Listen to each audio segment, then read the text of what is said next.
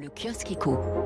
La France veut décarboner ses sites industriels les plus polluants. C'est à la une du Figaro qui présente sur une carte les 30 raffineries, cimenteries et autres usines, qu'elles soient d'ExxonMobil, de Total Energy ou bien d'ArcelorMittal. 5 milliards d'euros vont être consacrés à la réduction de leurs émissions, 42 millions de tonnes de CO2 à elles seules, pour tenir les engagements de la France à horizon 2030.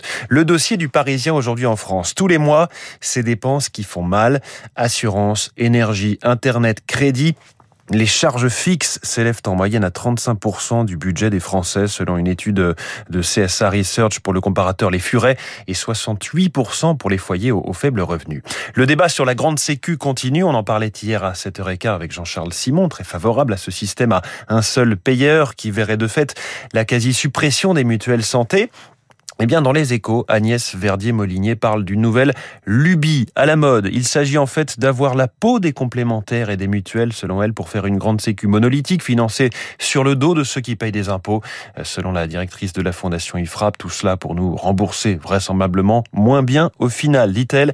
De leur côté, Cécile Philippe et Nicolas Marques de l'Institut Molinari alertent dans l'opinion contre les calculs comptables qui ne tiennent pas compte de la complexité du monde dans lequel nous vivons. Le journal L'Opinion qui fait sa une sur la flambée de tous les dangers, celle du blé.